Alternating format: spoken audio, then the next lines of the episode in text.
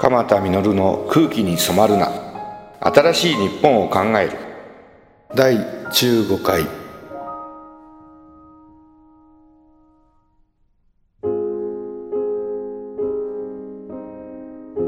放射能と健康。いよいよ新しい日本を考える。と題しながらポッドキャストをやってきましたが15回になりました。徐々にですが聞いてくださる方が多くなりました。このポッドキャスト初期の頃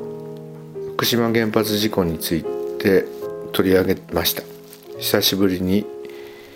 放射性物質の問題について取り上げたいと思います。時間があると福島に応援に入ります。さあ先生に聞いてみようと若いお母さんたち PT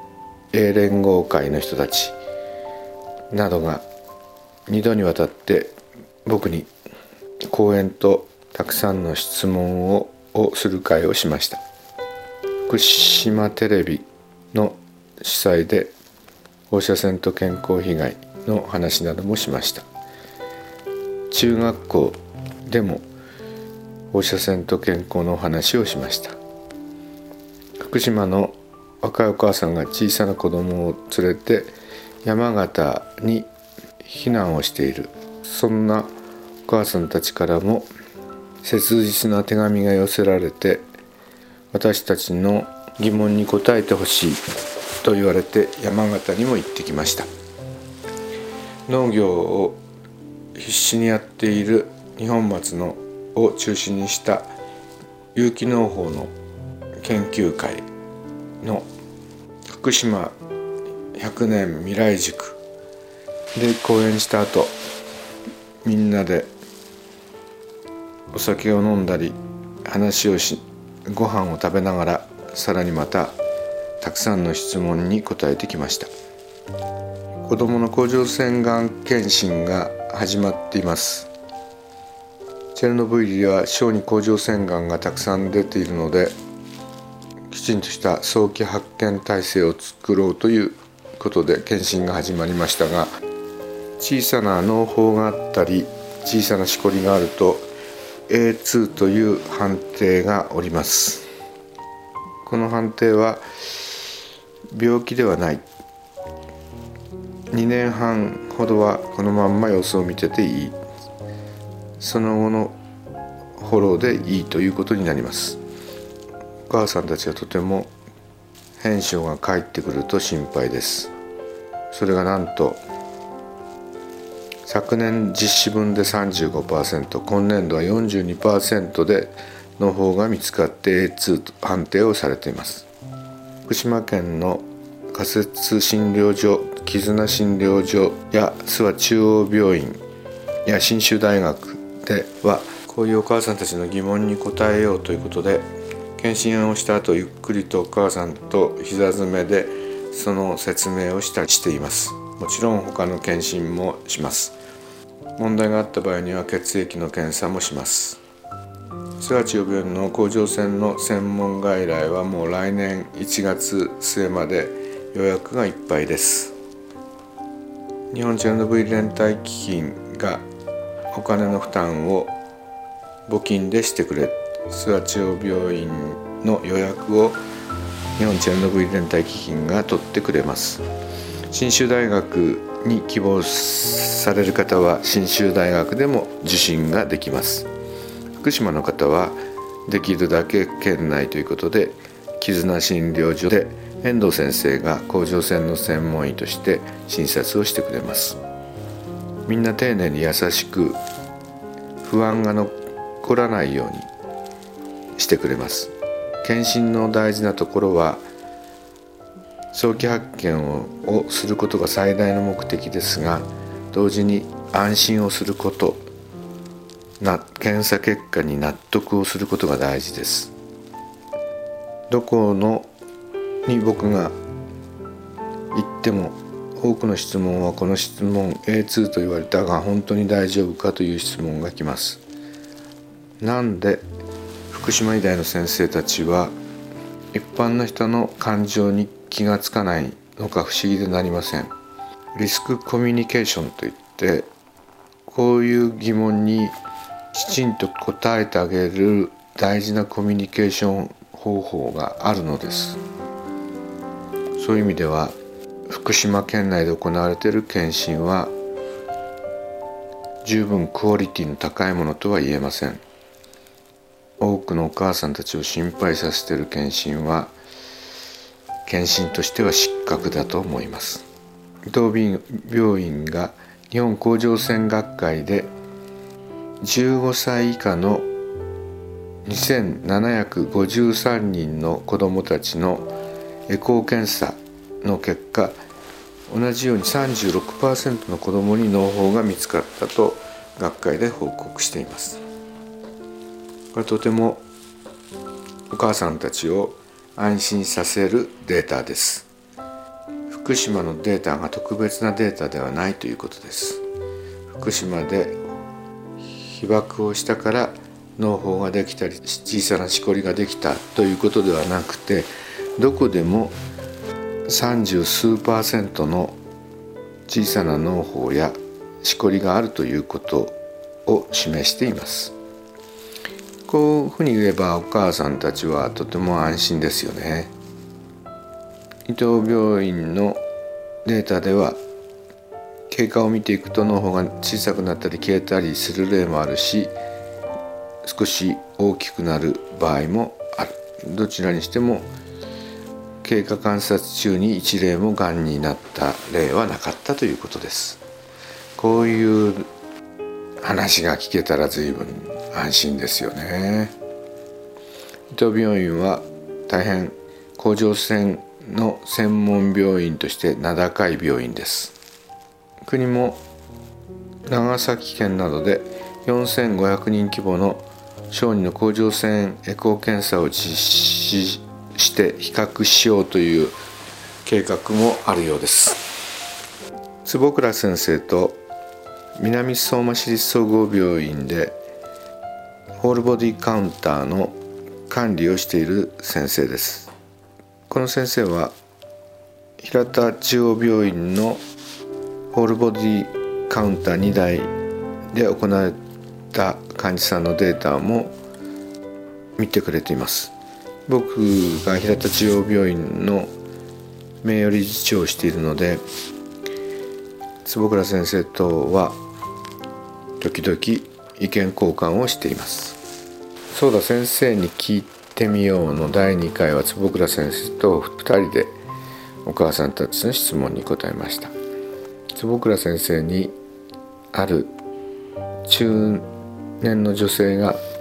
質問をしました。おじいちゃんが体内被曝の測定をしたところホールボディカウンターで優位の数字が出た。体内被曝を微量だがしていることが分かった。おじいちゃんは孫を抱いちゃいかんかなととても心配しているという。坪倉先生は食品などで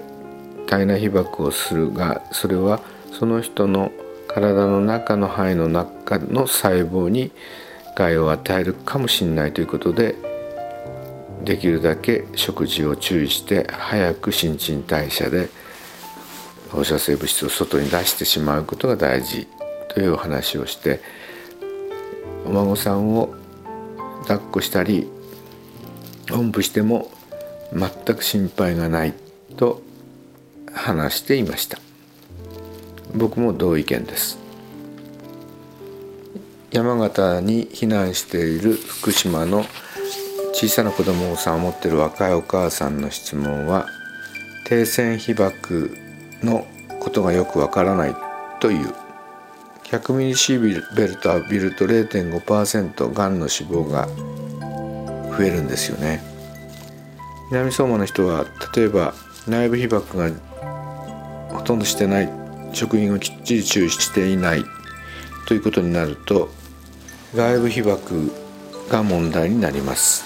福島県で生活している人の内部被曝は年間積算量がね2ミリシーベルトぐらいの人が多かった。日本人の平均の自然放射線は1.5ミリシーベルトぐらいです。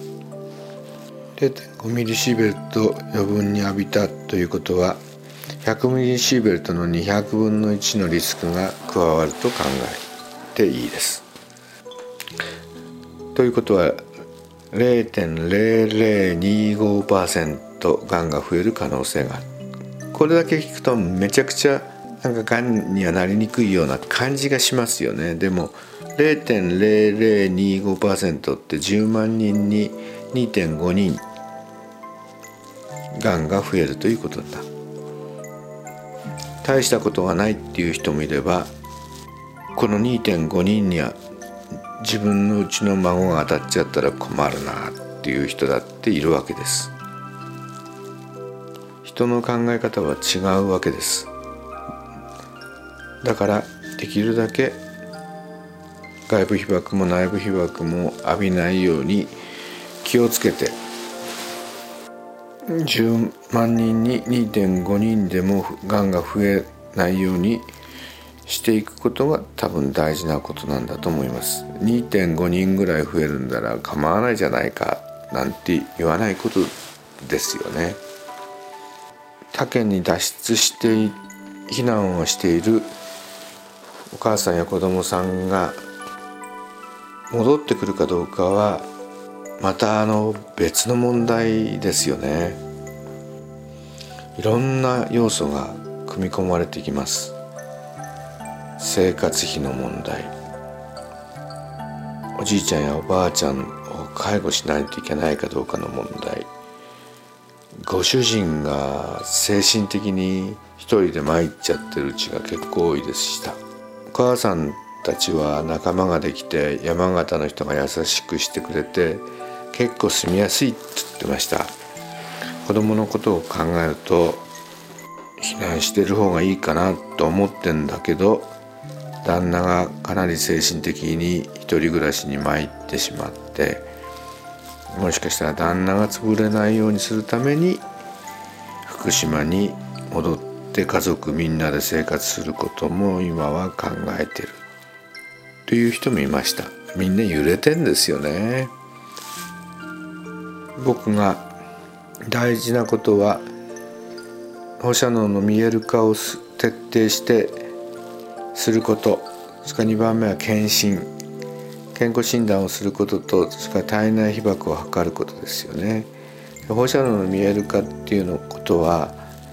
食品の放射能を測ったり外部被曝をきちっと測ったり内部被曝を測ったり。できるだけ余分な放射能を浴びないようにどう生活できるかを放射能の見える化をしながら生活の仕方を工夫していくこと。同時にそれでも何かあったらいけないので早期発見するために健康診断を徹底してやること。そして3つ目は保養。チェルノブイリは23日間をワンクールにして安全な地域へ子どもたちを毎年毎年外へ出しました。23日あると子どもたちの新陳代謝はこう激しいので割合きれいになるんですよね。だからこれを僕は3つを大事にしています。何もしないで大丈夫なんて言ってる学者がいますけどこんなのは絶対許せないと思ってます。できるだけのことをやって余分に心配をしないっていうことが大事なのかなと思って。この3つを徹底することとよく答えています。お母さんたちは日本松で僕が農業従事者の人たち300人ぐらいの人たちにお話をした時に懇親会の会場で若いお母さんが何人か質問をしてくれました。あるお母さんは看護師さんでフルタイムの仕事をしている。震災があった時自分は子供を連れて抜け出したかったけど病院のことを考えたら自分が逃げたら病院が成り立たなくなりそう困るだろうと思ってついつい仕事を選んだ。ずっと子供に申し訳ないと思いながら。それでも自分はもうくたくたに疲れてんだけどなんとか子供を土日使ったりして会津若松の方へ連れてったりとか山形の方へ脱出したりとか仙台の方行ったりとか随分工夫してるみたいなのね。それをこう繰り返しすることが意味があるのかって聞かれました。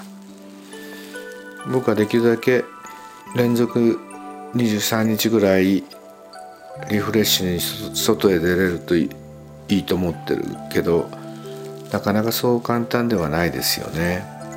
夏休みや春休みや冬休みにできるだけ県外から福島の子供を受け入れますよって声がかかってますね。あれにぜひぜひあれを利用し他県に出してくださいって。冬休みと例えば夏休みに1週間ずつ子供を外に出すじゃないですか。あとはお母さんがとかお父さんがね頑張って土日とかに山形行ったり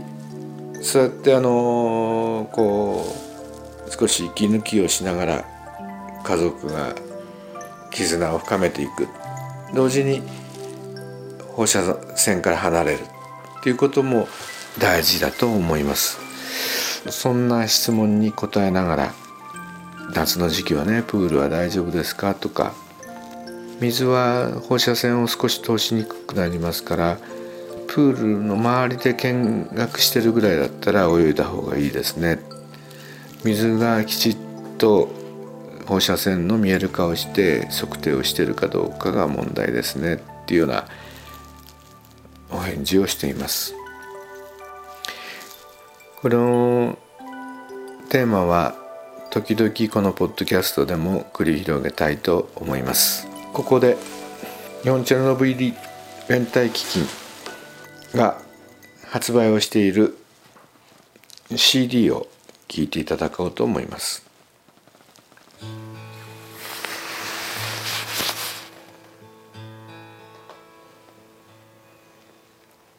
思い出の街ベラルーシ君と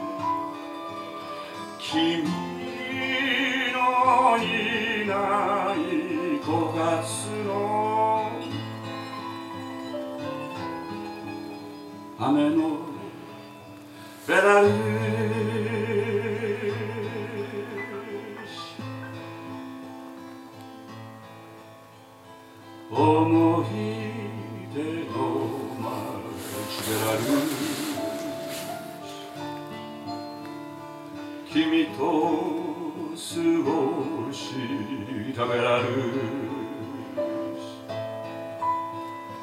シ君の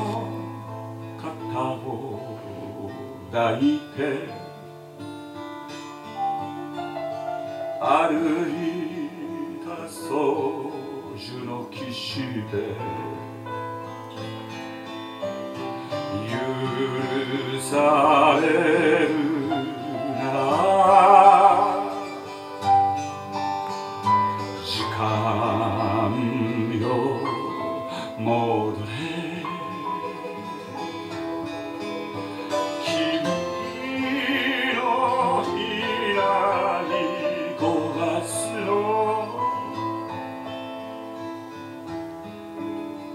雨の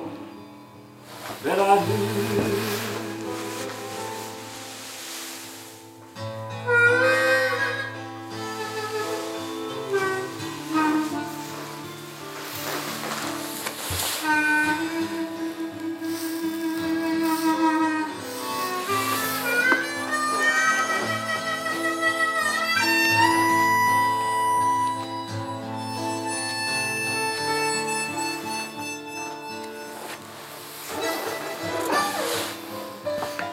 曲は「雨のベラルーシ」という曲です。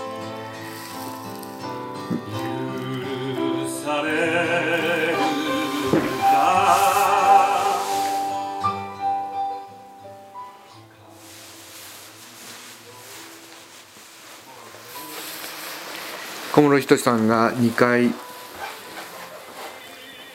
日本チャレノ V 連帯基金と一緒にベラルーシに行ってくれました。彼がベラルーシの空気を吸いながら作曲をし作ってくれた歌です。ベラルーシの少女という CD をが1000円です。このベラルーシの少女という曲やあるいは今聴いていただいている雨のベラルーシ。それからちょっと楽しい国境のアゼルバイジャンコニャクなどという曲が入ってる CD1000 円です。日本チェルノブイリ連帯基金。0263464218にお問い合わせください、えーお送りします。ぜひぜひ。気に入ったら買っていただけるとちょっと嬉しいですね。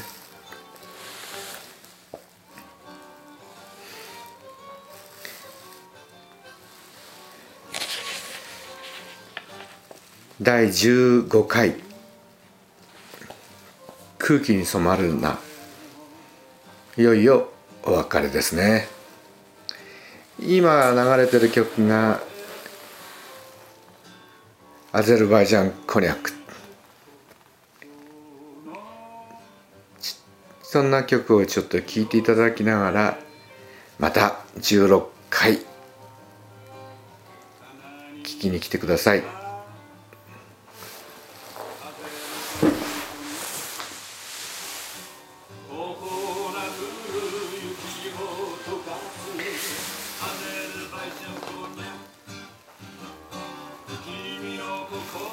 楽しい1週間でありますように。また1週間後お会いしましょ